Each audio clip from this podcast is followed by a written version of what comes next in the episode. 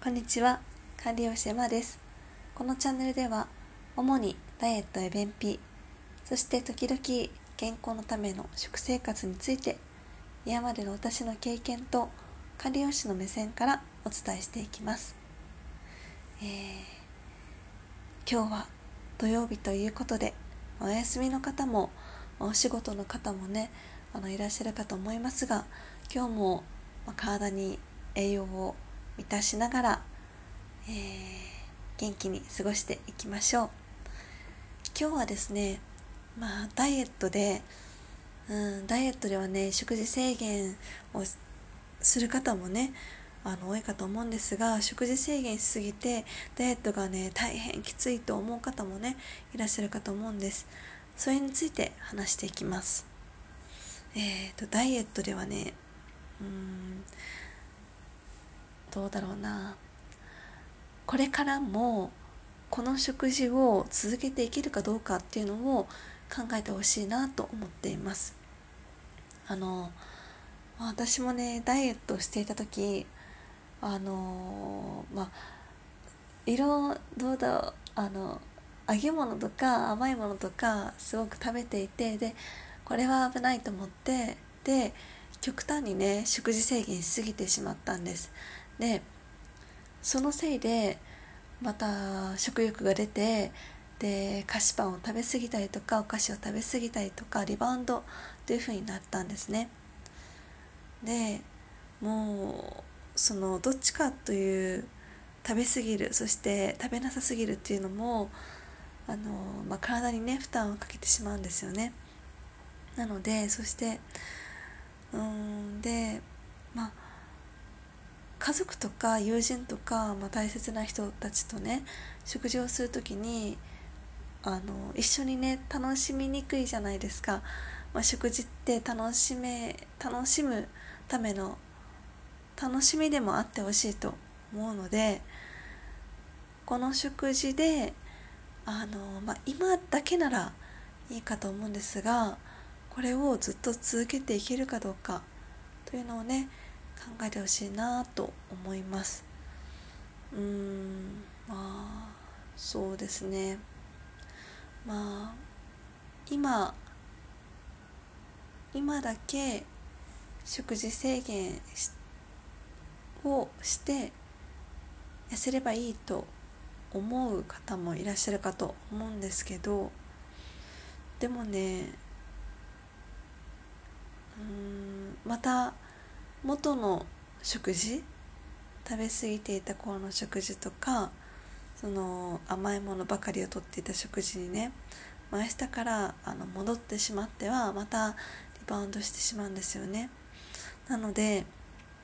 ずっと続けられる食事というのは、まあ、リバウンドする可能性も低いですしそしてあの大切な人たちとも一緒に食事を楽しめますしそして一番思うのはその続けられる食事っていうのが体にとって、まあ、栄養も満たせてそして、えー、またリバウンドしにくい体に体づくりになると思うんです。で実際私もあの食事を、まあ、抜いたりね夕食を抜いて代わりにお菓子を食べてた時もあったんですけどで全くもう食べずにサラダだけとかそんな時期もあったんですがもうリバウンドしてで栄養学学んでで今はもう毎食1日3食は食べてます。そしてしっかり食べてますね。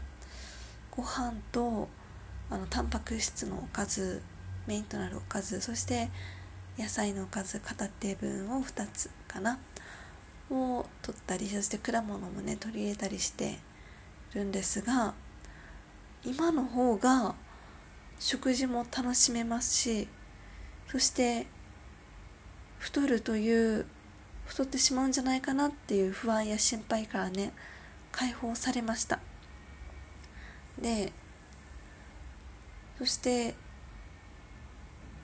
うーん変わったないつの間にか変わったなと思うのは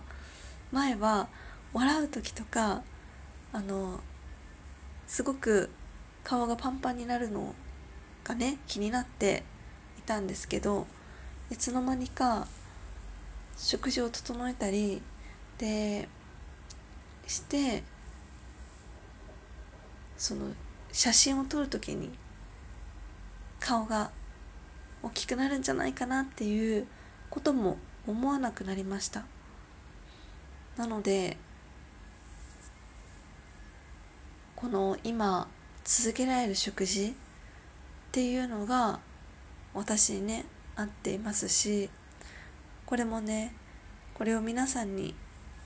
伝えたいなと思いた思いました。なので、まあ、続けられる食事っ